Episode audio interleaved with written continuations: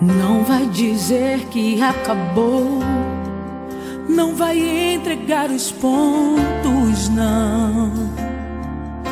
Foi Deus quem te escolheu a dedo, irmão.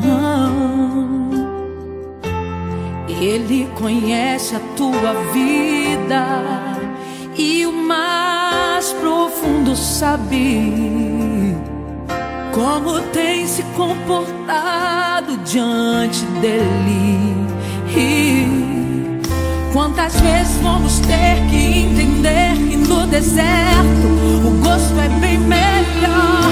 Que na prova conhecemos mais a fundo nosso Deus. Ele não é como um homem, não nos deixa só. No momento em que a gente mais precisa.